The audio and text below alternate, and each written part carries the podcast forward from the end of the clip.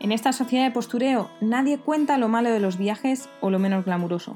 Hola, soy Marta Negro, creadora de truequeandtravel.com.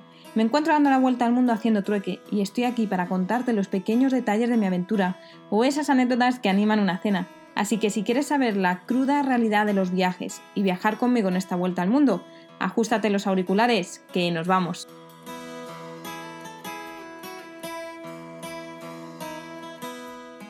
Muy buenas tardes, pues aquí estoy, sigo viva a pesar de estos menos 28, menos 30 grados bajo cero. Bueno, ayer, eh, después de enviaros el, audio, eh, marché a, la reunión y, bueno, propuse hacer la presentación e intentar hacer algún juego, aunque bueno, eh, aquí hacen bastante bastantes cosas y bastantes juegos, por lo que me han dicho que, la presentación es, algo distinto para ellos, que no es lo que suelen hacer, así que creo que tampoco me voy a complicar mucho la vida. Haré una presentación para, niños más eh, pequeños y luego algo diferente así para, adultos y que incluya a lo mejor cosas pues más de no sé, de política o eso. Me tengo que poner a hacerlo, tengo, tengo un día más para poder hacerla y, ya a ver qué pasa. Y después llegó el momento de, salir en la tele de zapeando.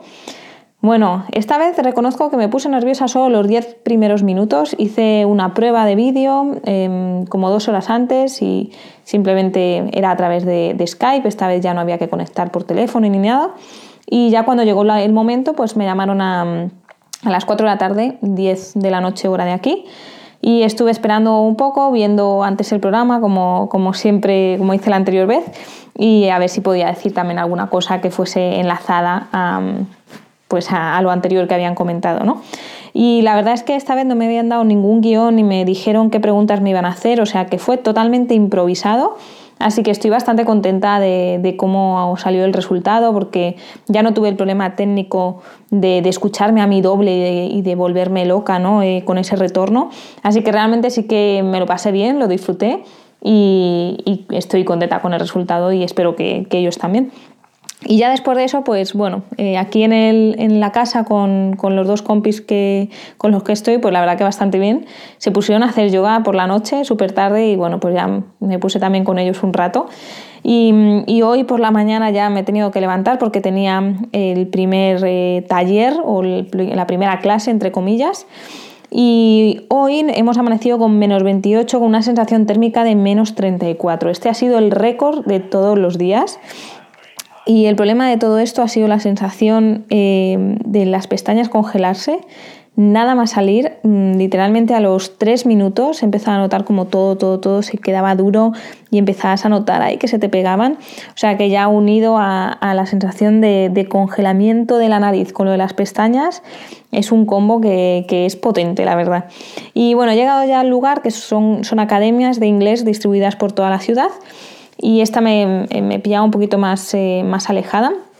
Y hoy era un taller sobre el carnaval en Italia.